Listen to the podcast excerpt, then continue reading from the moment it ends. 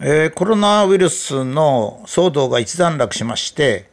えー、ウイルスっていうのはあの第2波第3波と必ず何回か来ます、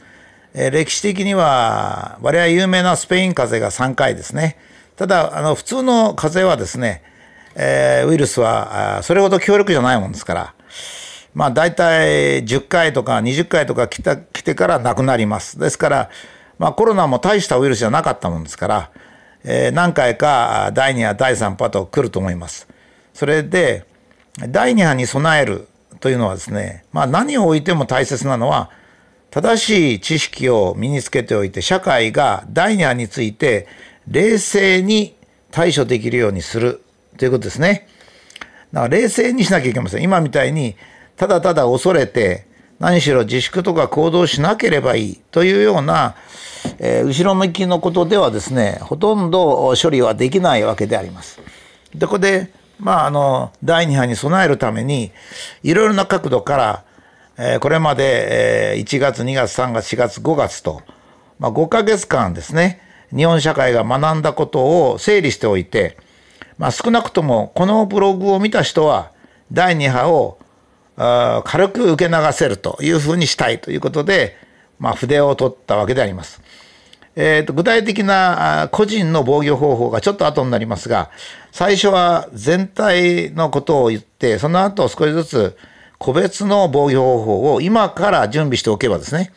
たとえコロナにかかっても軽症で済むと、まあ、いうことになろうと思うんで、ぜひまとめてみたいと思いました。まず第一に国家規模でやっておくべきことですね。もう私なんかは一生懸命データを整理しますので、国家規模のことを自分で考えることもできます。えー、できればこのブログをお読みの方も、国家規模のことも自分で考えておくとですね、さらに自分の身を守るときに役立ちますので、えー、必ずしも国家規模のことを国家規模ということで捉えるんじゃなくて、国家規模のことを理解しておけば、自分及び家族、近親者を助けることができるという認識を持ってもらいたいなと思っております。一つはですね、感染者数というのに全く関心を示さずに、患者だけに関心を示すことが大切だということですね。もうこれはたびたび私が言っておりますので、私のブログとかテレビをご覧の方は、まあ耳たこと思いますけれども、感染というのは体の中にウイルスが入った状態のことを言いますので、感染者というのは全くわかりません。わかる方法がありません。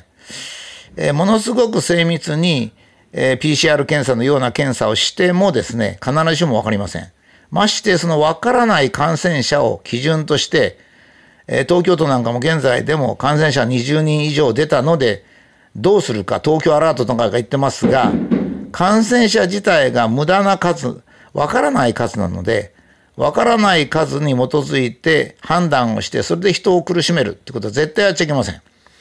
わかるのは患者、患者数であります。つまり人間は感染して、人によっては体内でウイルスが増殖し、そして症状が出てきて、それも緩い症状が最初出てきますね。ちょっと熱っぽいとか、鼻水が出るとかいう症状が出てきて、それからだんだん病院に行こうかなっていうぐらいになって、病院に行って、それでも私のあの知り合いでコロナかと思って慌てて病院に行ったら実は違ったっていう人いっぱいいますから、えー、お医者さんが診察してそれでカルテに、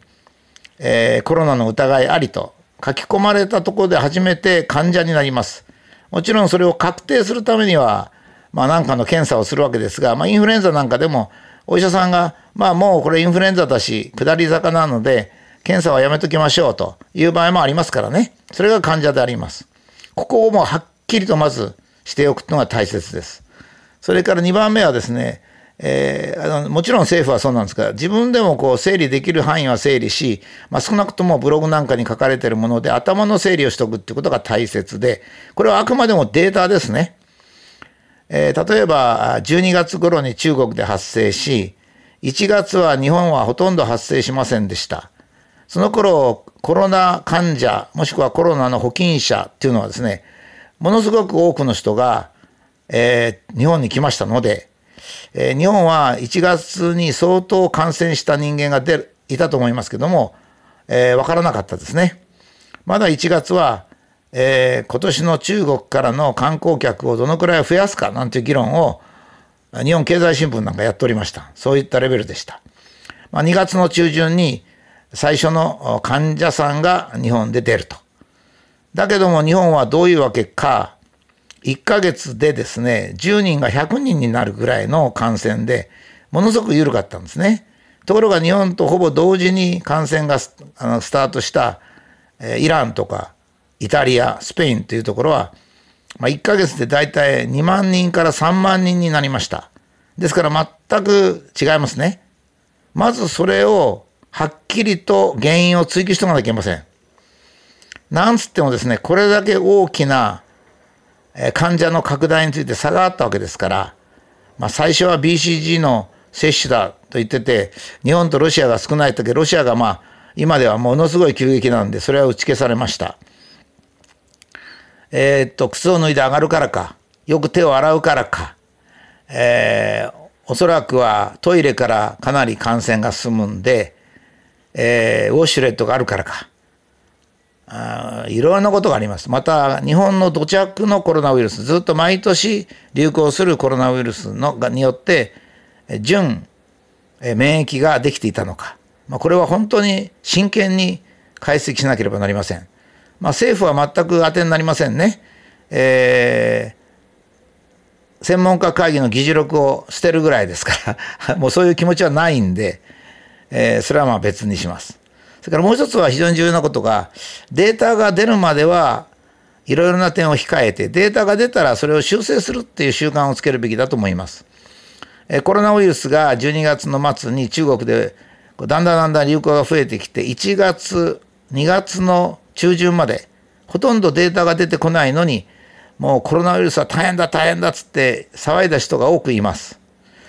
その頃私はちょっとデータが出てきてないんでコメントは控えますと言いました。っていうのはですねデータが出るまでにもいろいろ言うことは別に大切なんですよ。えー、新しいウイルスだから気をつけなきゃいけないとか、まあ、中国では随分患者さんが出てるっていうことを言うことはいいんですがえー、2月の末にですね、下旬にどんどんどんどん中国からですね、データが出てきました。データデータが出てきてみると、今度の新型コロナウイルスっていうのは、まあ大体インフルエンザと同じということが分かりましたね。感染力もほとんど同じ。症状も同じ。だけどまあもちろん同じ病気ではありませんから、例えばインフルエンザは、えー、10歳ぐらいの子供も随分亡くなるんですが、えコロナウイルスはほとんど70歳以上の人しか亡くならないとかですね。それから、え割合早めに肺炎の症状がコロナでは出るけれども、インフルエンザはそれほど早めには肺炎の症状は出ないとかですね。まあそういうようなことが次第次第に分かってきます。えっ、ー、と、いろいろな病気を抱えている人があ危険であるっていうのはインフルエンザも同じで、したがってインフルエンザはインフルエンザで亡くなった人とですね、それからもともと病気があったのでインフルエンザがきっかけになって死亡した人を合算して、えー、死者の数を出すってことをしてるわけですからそこは同じなんですね。ですから2月の末にですね政府は今度の新型ウイルスがどこがインフルエンザと同じでありどこがインフルエンザと違うと、まあ、いうことを言ってですねさらにはえインフルエンザと同等に扱っていいという指針も出すべきだったと思います。したがってそこで感染症の指定をやめて、一般病院でもコロナの治療ができるということですね。それから感染ルートについても、最初からこれは間違ってたんじゃないかと思うんですが、空気感染が主体であるから3密を防がなきゃいけないというような指導からですね、どうも物を経て感染するようだから、トイレとか、スーパーとかコンビニでの買い物なんかに注意する。手をよく洗うという方向に転換をするべきでした。つまり事態が分かってきたら、事態が分かってくるに従って修正を加えるってことですね。これは実は私と一緒にテレビ出てる人がびっくりしてたんですよ。いや、普通はまず考えがあるんですよね。新型コロナはこういうものだから注意しなきゃいけないとか、あまり注意しなくていいっていう意見があって、だんだん事実が明らかになっていく。だけど僕は科学者ですから、事実がはっきりするまでは意見を言わないんですね。事実に基づいてしか意見が言わない。今回ちょっとこれ威張りようですけども、武田先生の言ってることが一番当たってたって言うんですけど、それはそうで、多くの人はデータが出る前に言い、私はデータが出てから言ってますからね。それはまあ、私が判断力があるっていうんじゃなくて、それは方法としてデータが出てから言った方がいいっていうことなんですね。で、え第2波の対策をこれからここで整理していきますが、非常に大切なのは、えこの新型コロナウイルスが大体終焉した今となってですね、日本の患者数はどうだったのか、絶対数はどうだったのか、まあ、重篤になったり死亡したり人がどのくらいだったのか、まずその解析からスタートする。つまり事実をですね、今までの先入観全部捨てて、全部捨ててですよ。コロナが怖いとか、なんとかいうのを全部捨ててですね、3密がいけないとか全部捨てて、今、この6月にですね、第2波に備えて、完璧な解析をしておくってことは大切だと思います。